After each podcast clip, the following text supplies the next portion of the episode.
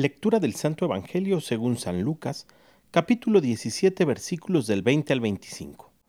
En aquel tiempo los fariseos le preguntaron a Jesús, ¿Cuándo llegará el reino de Dios?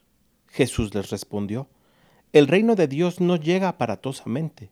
No se podrá decir está aquí o está allá, porque el reino de Dios ya está entre ustedes. Les dijo entonces a sus discípulos, Llegará un tiempo en que ustedes desearán disfrutar siquiera un solo día de la presencia del Hijo del Hombre, y no podrán. Entonces les dirán, está aquí o está allá, pero no vayan corriendo a ver, pues así como el fulgor del relámpago brilla de un extremo a otro del cielo, así será la venida del Hijo del Hombre en su día. Pero antes, tiene que padecer mucho y ser rechazado por los hombres de esta generación. Palabra del Señor.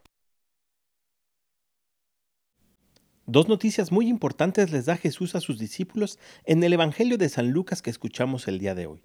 Y la primera de ellas es que el reino de Dios ya está entre nosotros. Jesús ha venido a instaurar ese reino cumpliendo la voluntad del Padre.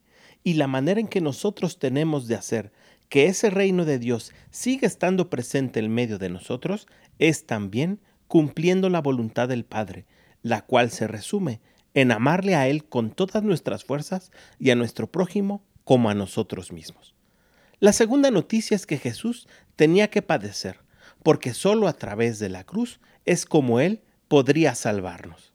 Pero este sufrimiento es sólo pasajero, porque después vendrá el Hijo del Hombre, el medio del fulgor, de la gloria y de la majestad, para reinar por toda la eternidad. Pidámosle al Espíritu Santo que nos conceda la gracia de hacer nuestro el reino de Dios que está en medio de nosotros. Que tengas un gran día y que Dios te bendiga.